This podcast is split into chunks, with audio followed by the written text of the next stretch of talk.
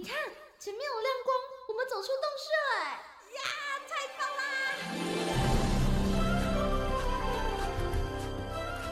哇，这这是长毛象，还有剑齿虎哎，还有好多好多绝种的动物哦！哎，仔细一看，它们都散发着光芒哎！我听说啊，有些动物为了躲避人间的乱世，所以选择修仙飞升呢。哦，怪不得他们都发着光，飘飘似神仙呢！动物成仙去。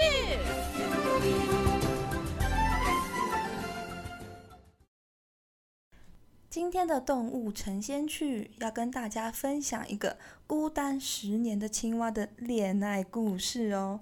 而这个故事的主角呢，就是瑟温卡斯水蛙。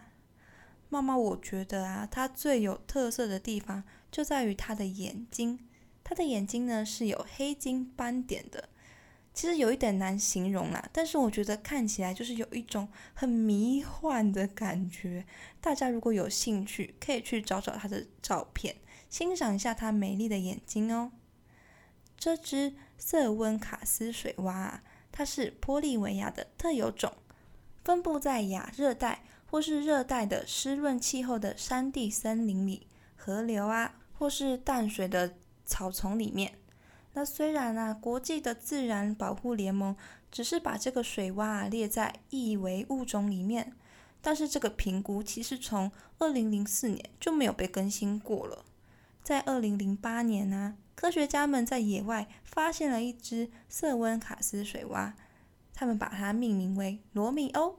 并且把这只罗密欧啊养在玻利维亚一个叫做科恰班巴自然历史博物馆的水族馆里面。那接下来的爱情故事的主角，当然就是我们这只叫做罗密欧的瑟温卡斯水蛙喽。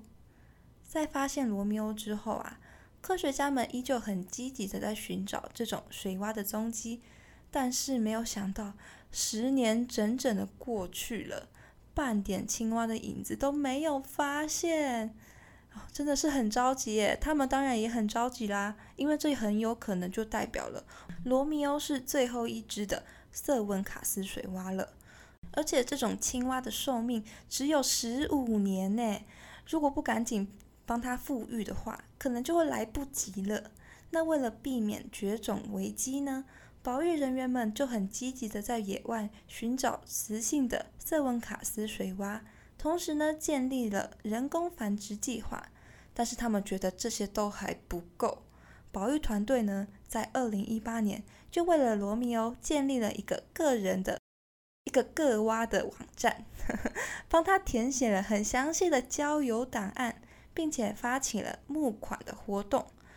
动员全球哦，帮忙罗密欧寻找他的女朋友，希望可以唤起大众的注意，让民众啊、科学家、探险家都能够帮忙在野外的栖地寻找雌性的瑟温卡斯水蛙，让罗密欧呢能够脱离灭绝的危机，继续繁衍下去。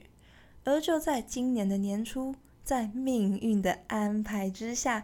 我们的罗密欧终于等到了他的真命天女啦！一支探险队啊，在探险玻利维亚云雾森林的时候，在溪流中发现了五只瑟温卡斯水蛙。这五只当中呢，分别有三只雌蛙跟两只雄蛙，而其中一只雌蛙更是正值生育的年纪。就这样凑巧的安排，真的只能说是冥冥之中注定的。而为了配合罗密欧这个名字啊，他们也就把这只雌性的瑟温卡斯水蛙呢取名叫做朱丽叶，是不是一个蛮可爱的青蛙爱情故事呢？在过去啊，瑟温卡斯水蛙曾经在玻利维亚的云雾森林内的溪流、河流和池塘等等不到十个地点有被发现过，这些栖地曾经都有很丰富的水蛙的生态。但是啊，目前包含玻利维亚在内，还有厄瓜多啊、秘鲁等等的地方，这些地方的水洼正在迅速的减少当中。他们面临了什么危机呢？有各种的威胁，包含气候的变迁、栖地被破坏以及外来种的侵略等等。这些啊，都造成了他们面临种族的危机。那瑟温卡斯水洼呢，更是经过了十几年才又被发现它的踪影。不得不说，这里面很大一部分危机都是我们人类造成的，所以我们其实真的应该要好好的保育这些动物。现在呢，就等这一对罗密欧与朱丽叶的青蛙能不能成功相亲，培养出感情。希望他们之后会有成功的好消息喽。